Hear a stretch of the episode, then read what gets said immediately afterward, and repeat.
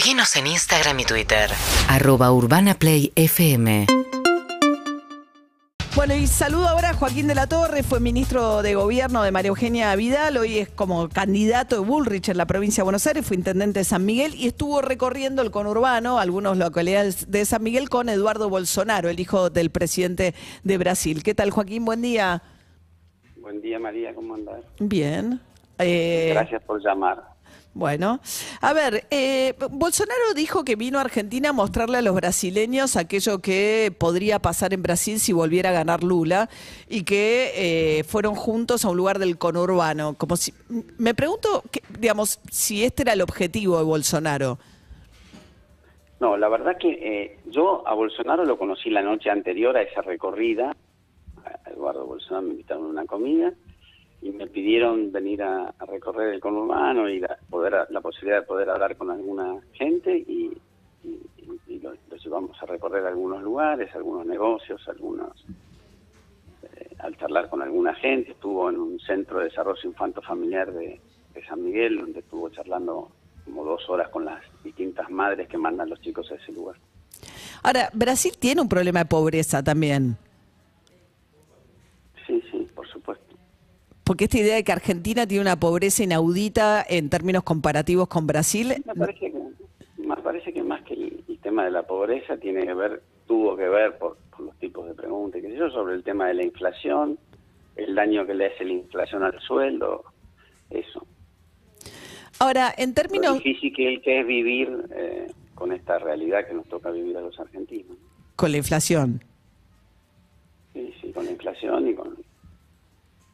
Ahora, hay otra serie de, digamos, de afinidades que se ven de un sector del PRO, particularmente, digamos, del sector por ahí de más de Patricia Burrich o lo que ustedes representan y de Mauricio Macri, aunque Eduardo Bolsonaro dijo que su candidato acá seguía siendo, en todo caso, Javier Milei, parece, si uno sigue además incluso eh, lo, algunas de las publicaciones que has hecho recientemente en cuentas de, de, en tus redes sociales, uno ve una afinidad que tiene que ver un poco también con meter en la cuestión de la religión, los valores cristianos, la familia, este discurso que fundamentalmente también un discurso muy religioso el que introduce Bolsonaro en el debate político en Brasil.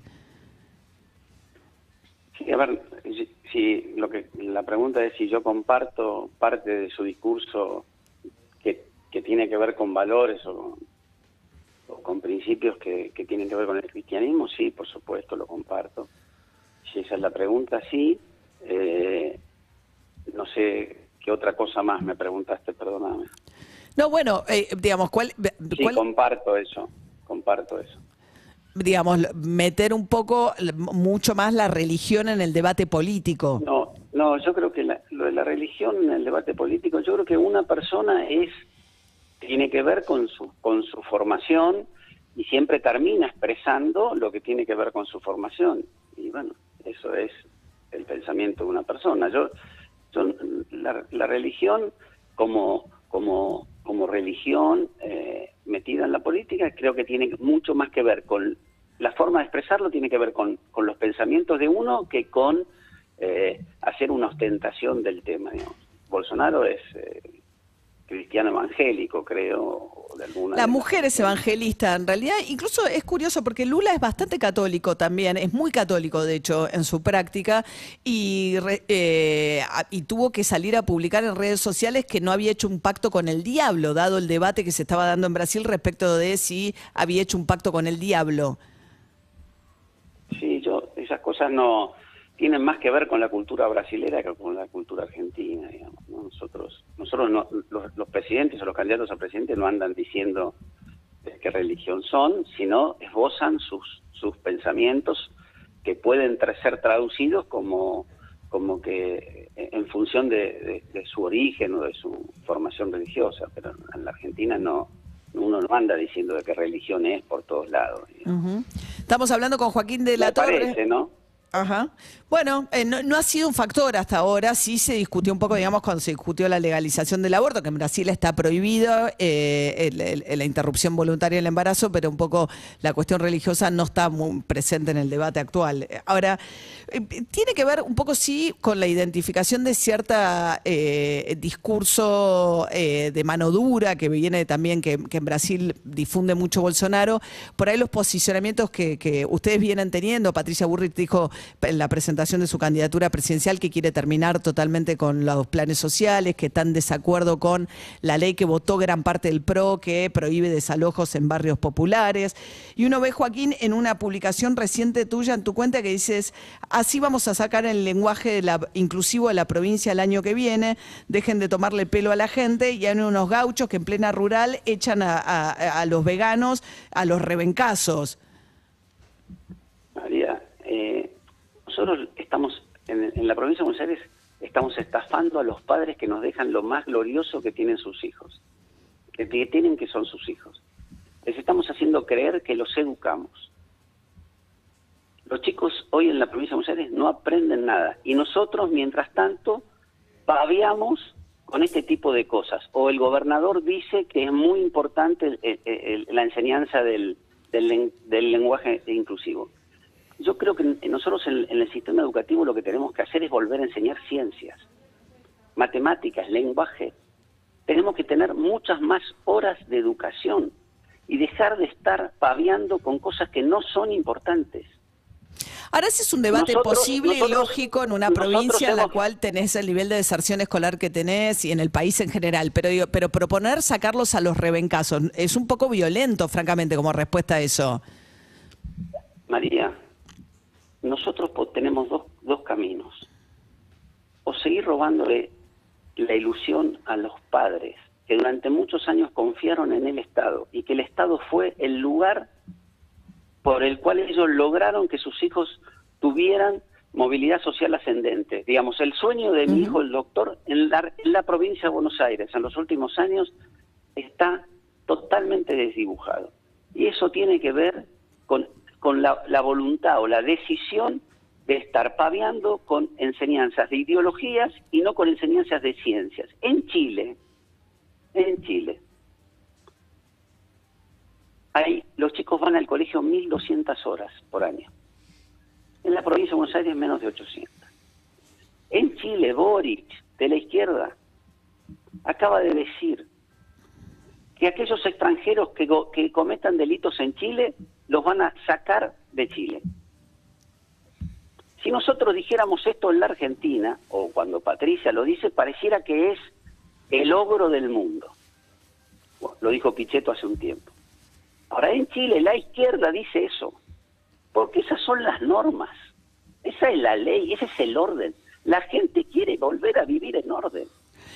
Ahora, eh, ustedes proponen, por ejemplo, evidentemente tiene una afinidad con el gobierno de Bolsonaro, pero uno ve que Bolsonaro bajó los No, impuestos. No metas a los demás en mis decisiones.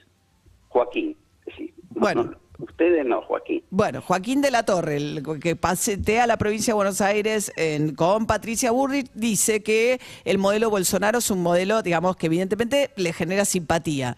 Y en el caso de Bolsonaro, baja los impuestos para, evidentemente tuvo una estrategia, digamos, le fue muy bien bajando la inflación, sacando impuestos, pero esos impuestos son los que financian a la educación, precisamente. En- en Brasil no tienen problema de desorden fiscal a raíz de las decisiones de, de Bolsonaro. El problema educativo, la crisis educativa de, de la provincia de Buenos Aires no es el fenómeno que está pasando en, en Brasil, digamos. Y es de los últimos cuatro años la crisis educativa. En, en la provincia de Buenos Aires. Sí. No, tiene 26. Ah. 26 tiene. Y, y hubo una gobernadora que tuvo una decisión valiente ministro de educación que fue valiente, que fue Sanchezín. Cuando se pelearon con los gremios, que- de lo cual eh, después Vidal dijo que se arrepentía. Para, para, para, para, para, para, para, déjame escuchar. Sí. Nosotros en el, en- María Eugenia en el 2017 hizo la cláusula gatillo, que fue el aumento cada cuatro meses de los sueldos docentes. Después de un primer conflicto Baradel- grande. Baradel se opuso al principio y después lo terminó aceptando. Y en enero del 18, cuando estaba casi el acuerdo, por un tema eh, de, de decisión del tema inflacionario a nivel nacional, no nos permitieron eh, tomar esa decisión. Ahora, yo en un proyecto de ley que presenté en, el- en la Cámara de Senadores hace seis meses, propongo dos cosas. Dos cosas propongo. Ahora- la primera, sí. el aumento automático cada cuatro meses de los sueldos docentes. Está bien.